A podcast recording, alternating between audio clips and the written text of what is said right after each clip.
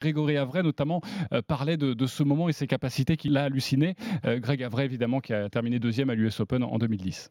Mais finalement, il était comme un dernier tour, je je sais pas, Arcachon ou une partie de euh, voilà d'entraînement au Médoc. C'est ça qui est fort, c'est que il arrive à emmener un petit peu cette attitude dans tous les moments où il est en train de jouer et où il est dans un process. Voilà, il avance, il laisse rien passer, euh, il se concentre, euh, il pense à, ses deux, deux, trois clés techniques, il laisse faire sur les greens toute l'expérience qu'il emmagasine jour après jour dans ses entraînements. ça paye, c'est pas une finalité pour lui, je pense, d'avoir gagné. C'est à mon avis un passage.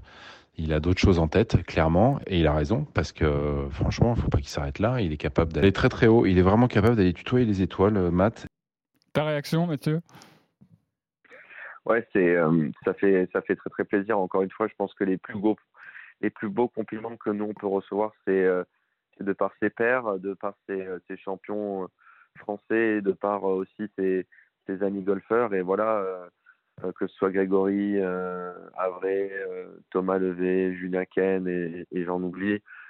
c'est des personnes qui, qui, ont croisé mon chemin à un moment donné de ma carrière et, et j'ai eu la chance de, de pouvoir boire leurs leur paroles, boire leurs conseils et, et c'est sûr que tout ça, ça fait qu'aujourd'hui, ben, ils font partie aussi de, de cette victoire.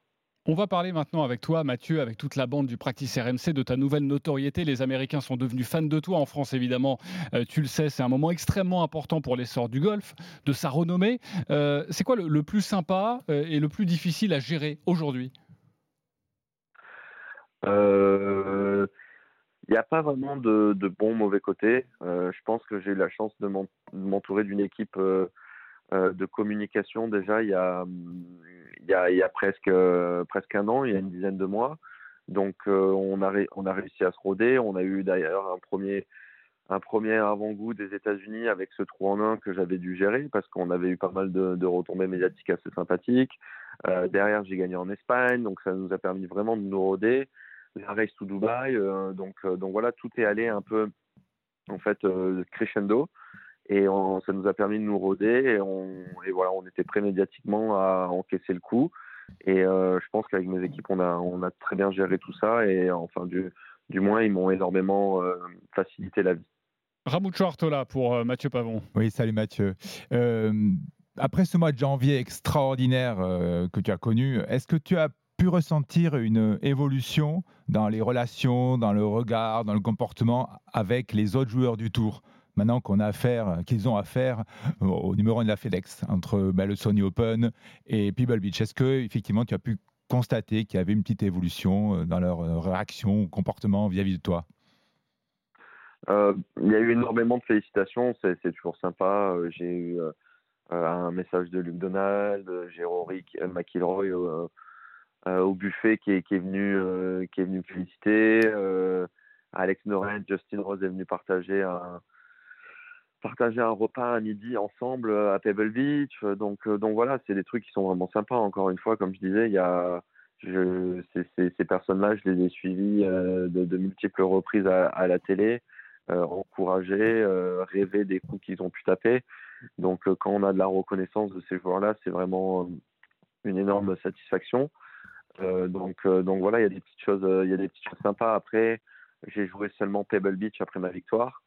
Euh, Pebble Beach, euh, tournoi où on est sur deux parcours différents, où on joue euh, en, où on joue la majorité des tours en, équipe avec un amateur.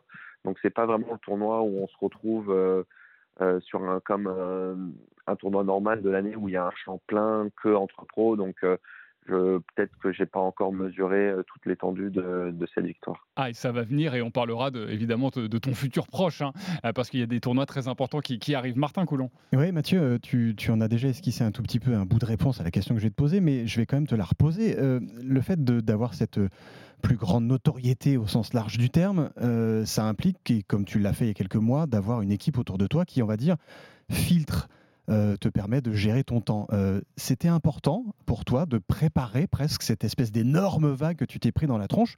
Une très belle vague, évidemment, du fait de ces deux victoires. Mais euh, pour aller tutoyer le sommet mondial, il faut mettre des barrières comme ça, parce que nous, ça nous a fait bizarre un petit peu tout à l'heure. On a eu un peu ce débat très rapidos de se dire, mais attends, c'est bizarre de, devoir passer par l'argent de Mathieu. Ben oui, C'est normal, il fait partie du top 30 mondial maintenant, les gars. C'est ça que je leur ai dit, moi. Tu, tu le vois comme ça, toi aussi? Oui, en fait, je pense que ce qui n'est pas normal, c'est de ne pas passer par ces personnes-là. Parce que dans tous les autres sports, euh, on y vient. Euh, que ce soit au foot, il y a toujours un attaché de presse du club qui envoie un tel, un tel joueur euh, aux interviews, qui gère l'image du club, l'image du joueur. Donc, donc voilà, je pense que de façon générale, tous les golfeurs sont assez accessibles, mais c'est sûr que plus tu montes, plus tu es obligé de trier, plus tu es obligé de te protéger, plus tu es obligé de faire les choses professionnellement. Et, et voilà, ça n'avait pas été vraiment fait en France de, de, ce que je, connaissais.